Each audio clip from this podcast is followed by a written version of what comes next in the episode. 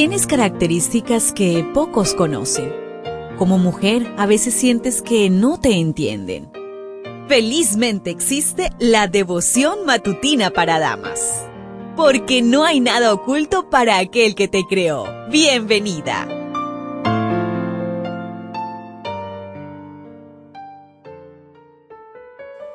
Es una bendición saber que el Señor nos da la oportunidad de iniciar el noveno mes del año 2023. Gracias querida amiga, querido amigo por darte cita nuevamente aquí en la matinal. Hija mía, no tengas miedo. Para hoy primero de septiembre, la meditación trae por título Falsos Pastores. Malaquías 2.5 nos dice, mi alianza con él era de vida y paz. Se la di para que me temiera, respetara y acatara.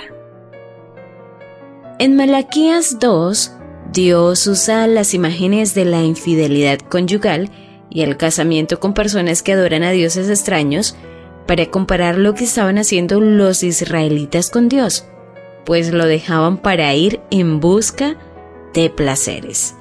Así escribió el profeta, Jehová es testigo entre ti y la mujer de tu juventud con la cual has sido desleal, aunque ella era tu compañera y la mujer de tu pacto. La relación que Dios intenta establecer contigo es simbolizada por la relación íntima de una pareja, llena de gozo entre el divino esposo y su bella e inmaculada esposa, su iglesia. Permítele restaurar esa relación de amor y perdón contigo se dan advertencias fuertes en el libro de Malaquías contra los sacerdotes que no dieron prioridad a Dios ni importancia a la herencia sacerdotal que habían recibido de la tribu de Leví.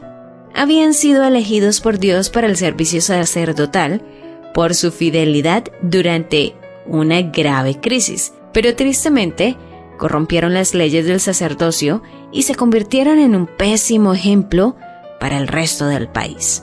A lo largo de los 26 siglos que han transcurrido desde las palabras del profeta Malaquías, la historia de la humanidad ha podido ver cómo, vez tras vez, líderes y dirigentes religiosos de todas las denominaciones han caído en el escándalo, se han apartado de Dios y se han convertido en influencia devastadora para el creyente sencillo. Su afán por el poder, el dinero, la sexualidad desordenada, el engaño y las artimañas políticas ha sido una piedra de tropiezo para la fe de millones de personas. Por eso Malaquía sigue siendo tan pertinente hoy como lo fuera para su público original. En la matinal Maranata, El Señor viene, en la página 300, dice lo siguiente.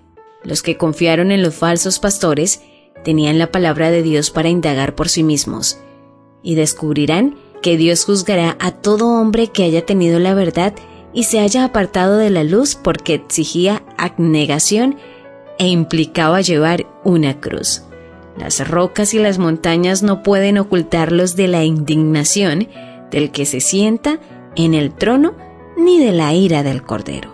Escudriña la palabra de Dios para que puedas distinguir a los falsos de los verdaderos pastores.